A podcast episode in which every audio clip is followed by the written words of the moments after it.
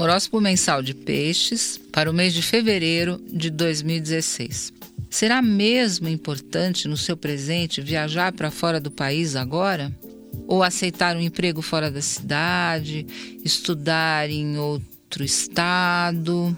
Fevereiro começa com a lua minguando em escorpião, o signo que governa sua filosofia de vida, as suas crenças, a sua intuição, as viagens internacionais e os estudos acadêmicos.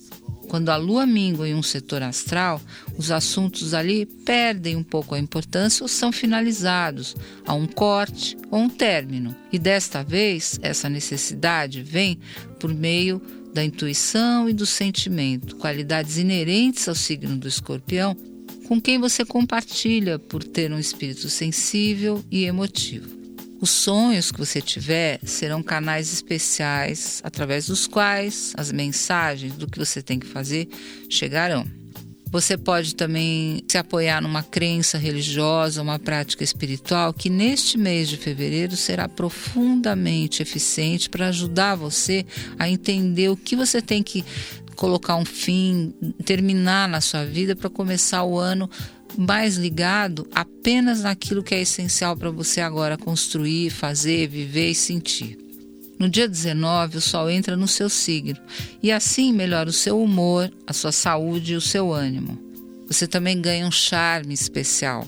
As pessoas notarão mais a sua beleza, o seu brilho e todos os seus talentos, naturalmente serão destacados no meio das outras pessoas. É um momento bom, importante, bonito mais consciente do que você quer e do que você não quer, saberá se posicionar de modo mais claro também.